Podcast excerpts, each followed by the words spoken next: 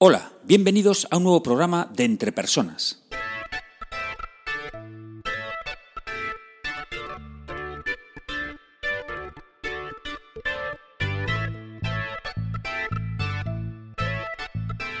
Un podcast donde hablamos sobre todo lo relacionado con las habilidades y competencias en las organizaciones. Mi nombre es Raúl García y podéis encontrarme en la web www.entrepersonas.com. Hoy es día 12 de abril de 2016 y este es el programa número 25 de Entre Personas.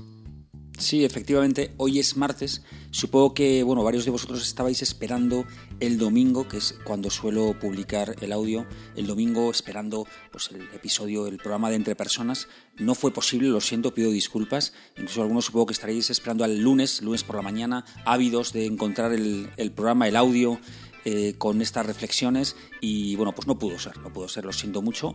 Y bueno, pero estamos aquí el martes, trato de hacer esta, bueno, pues hacerlo semanalmente, y bueno, aunque no sea el domingo, pues el sábado, pues el lunes, bueno, trataré de mantenerlo de esta manera mientras otras obligaciones eh, no me lo impidan. Así que vamos allá con este programa número 25. En este programa voy a hablar sobre las competencias necesarias para ser emprendedor. Vamos allá.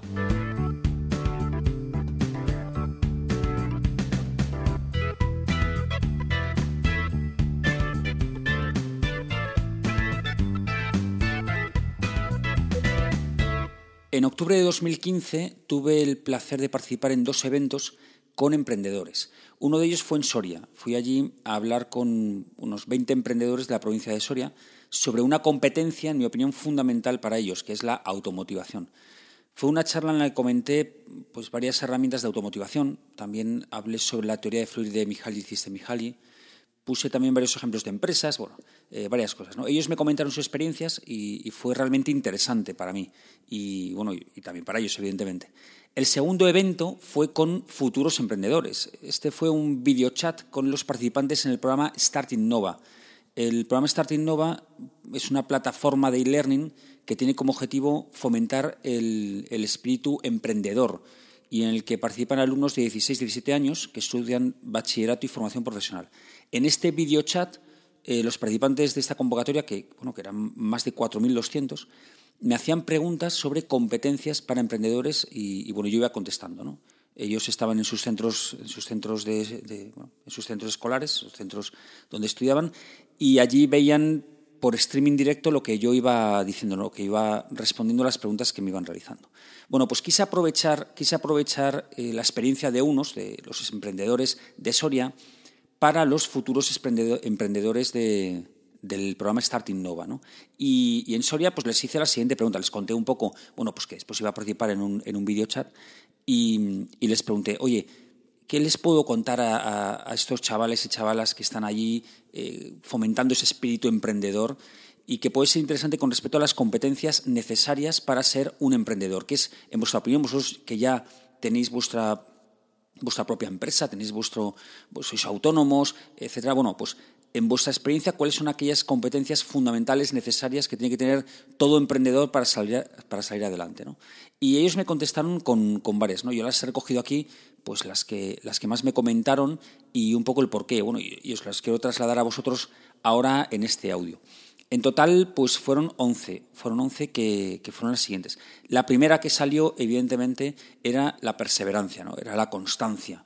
Eh, mi definición de esta competencia es, es, bastante, en mi opinión, es bastante clara. ¿no? En mi opinión, la, perseverancia o la constancia es ser capaz de mantener un nivel de esfuerzo alto durante mucho tiempo. Mantener un nivel de esfuerzo alto durante mucho tiempo. ¿no? Si era una carrera de fondo, que sigue, ¿no? tienes que estar ahí perseverando y siendo constante ¿no? y, manteniendo un ritmo eh, constante, ¿no? un ritmo igual durante mucho tiempo. Pues eso sería la perseverancia y la constancia. La segunda que salió era el tener pasión, el tener pasión por lo que haces. Eh, no solamente te tiene que gustar, es lo que me comentaban ellos, no, solamente te tiene que gustar, te puede parecer bonito, te puede, sino que además tienes que sentir pasión por ello.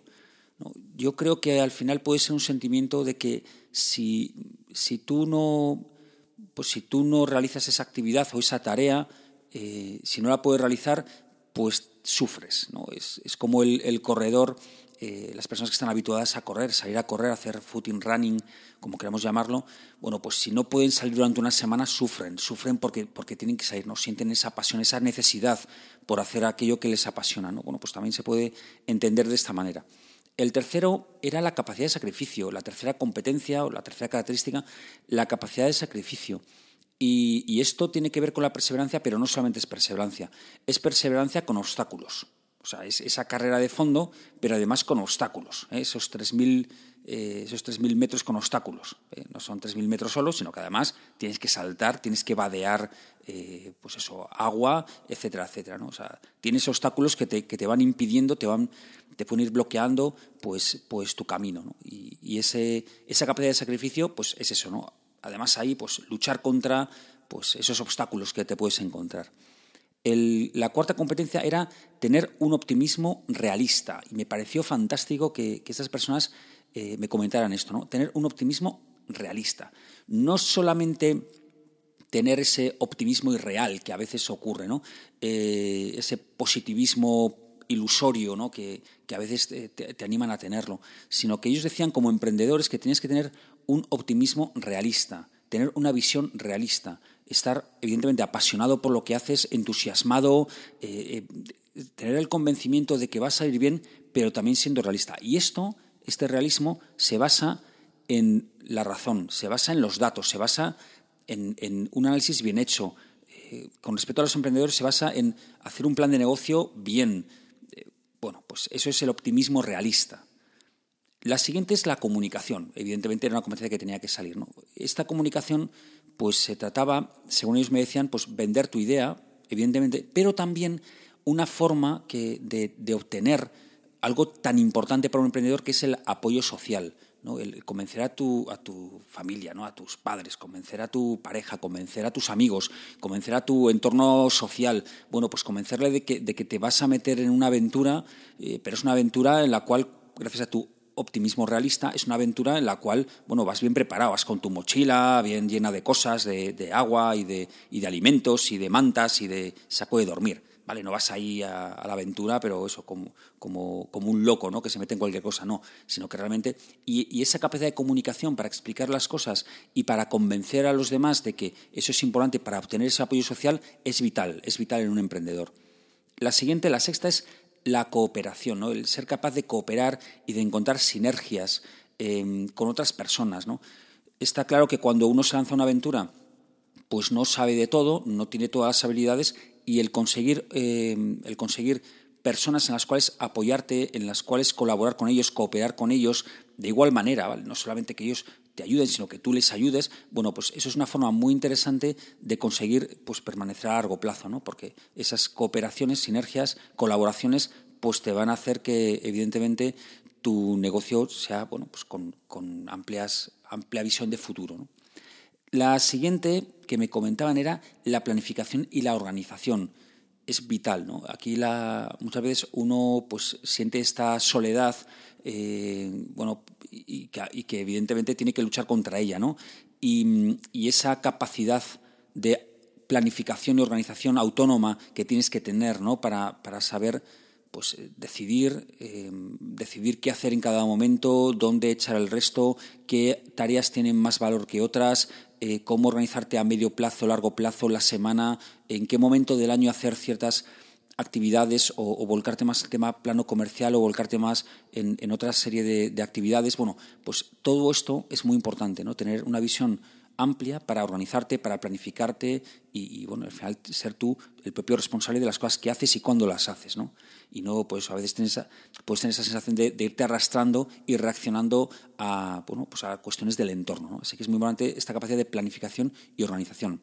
La octava que me comentaban era iniciativa y proactividad, ese impulso, impulso para hacer cosas, ese impulso para adelantarte a cosas. Tiene también mucho que ver con la automotivación, evidentemente. ¿no? Después la trataré porque quiero matizar el tema de automotivación con algo en concreto, pero evidentemente la iniciativa y la proactividad es básica para un emprendedor. La novena es la formación permanente y esta, esta capacidad, esta competencia que tienen algunas personas de esa curiosidad curiosidad permanente por cosas, ¿no? Esto ya lo he comentado en otros audios, ¿no? Parece, para mí me parece básica y, clave para cualquier persona en el mundo. tener esa curiosidad permanente por todo lo que te rodea, preguntarte cosas, eh, eh, buscar cosas, profundizar, estudiar, analizar, eh, bueno, pues todo esto, ¿no? Para mí me parece, lo repito, me parece básico en cualquier persona. Bueno, pues para un emprendedor que no tiene ese abrigo que muchas veces en estos temas da una organización, ¿no? el pertenecer a una organización que te va marcando un poco cuál tiene que ser tu trayectoria de desarrollo, tu, trayectoria formativa, bueno, pues esto, claro, te lo tienes que, que, guisar y te lo tienes que comer tú solo. Pues aquí esta curiosidad permanente es fundamental también para un emprendedor. La décima, y ya entramos en las dos últimas, ¿no? La décima, la paciencia. me decían esas personas que era muy importante tener mucha paciencia antes de empezar el negocio, antes de, ponerte a emprender, ¿no? antes de, pues, darte alta en autónomos o, de, o de registrar tu sociedad, bueno, pues era muy importante el tener paciencia, tranquilidad, analizar bien, diseñar bien el plan de negocio, tener esa paciencia, preguntar a la gente, buscar colaboraciones, tener esa paciencia fundamental antes de lanzarte, tener todo bien, bien, bien preparado y todo bien, bien organizado para el momento de lanzarte, pues que sea ya a tiro hecho, ¿no? que no te queden por ahí flecos que después te hayas que cortar, sino que realmente esa paciencia haya sido porque te has organizado, te has planificado, te has preparado bien, eh, todo eso necesario para empezar. Y por último, la automotivación, ¿vale? Y esto era el, tema de la charla que, di en Soria y, ahí hice hincapié sobre un tema muy importante y en los emprendedores mucho más, que es el tema del locus de control. El locus de control es un término psicológico, el cual pues viene del latín locus, que es, que es lugar, el lugar de control, o es em, el estilo que tenemos cada una de las personas, el estilo o la tendencia a atribuir las causas de las cosas, ¿no? las cosas, de las cosas que nos suceden. Entonces, las personas tenemos ciertas tendencias y a veces atribuimos a lo, que nos sucede a causas internas propias de cada uno. Esto me pasa por mí, yo he sido el causante de esto, o también a otra tendencia que es a cosas del exterior, ¿no? Eh, cosas que, uno además no tiene control porque escapan fuera pues, de su. Evidentemente, si no depende de mí, pues depende de algo que yo no controlo. Y, ese locus de control es muy importante para el tema de la automotivación. Si yo tiendo a un locus de control interno, pues tendré más tendencia a, atribuir lo que me sucede a mí mismo, a cosas que yo hago. Por lo tanto, tendré más control sobre lo que me sucede. Y esto en automotivación es muy importante. Si yo soy, eh, soy de esa tendencia, pues entonces si yo quiero cambiar algo, entonces lucharé por esforzarme, lucharé por aprender, lucharé por hacer las cosas de otra manera, porque pienso que la causa de lo que está pasando la tengo yo y yo puedo modificarlo. En cambio, si yo soy de la tendencia externa, si lo que creo es que pues la sociedad o las personas que me rodean o el mundo o bueno o cualquier cuestión externa, como no voy a tener control sobre ello, voy a tender no a actuar, no a actuar para cambiarlo, sino a esperar a ver si cambia, ¿vale? Y, esto es muy importante, ¿no? El tema del locus de control puede ser hasta motivo de, pues es interesante tener un audio referente al tema de locus de control. Me parece un tema interesante. Bueno, lo dejo ahí. Si estáis interesados en que trate este tema, bueno, pues me podéis enviar un email. Oye, Raúl, trata el tema de locus de control que me ha parecido interesante. Pues nada, lo trato en un audio y, perfecto. Yo añadiría alguna competencia más, ¿vale? Porque al final esto puede hacer una lista enorme, ¿no? Pero bueno, yo creo que ya son suficientes para hacer esa reflexión intensa que yo creo que, bueno, emprendedores y no emprendedores podemos hacer con este listado de competencias. Vamos ahora a por el ejercicio de este programa.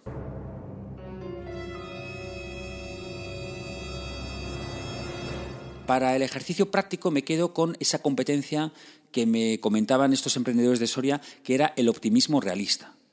Ese, realismo que necesitamos todos cuando, pues cuando una idea nos enamora o cuando tenemos que tomar una decisión y una alternativa pues, nos seduce de manera intensa. ¿no?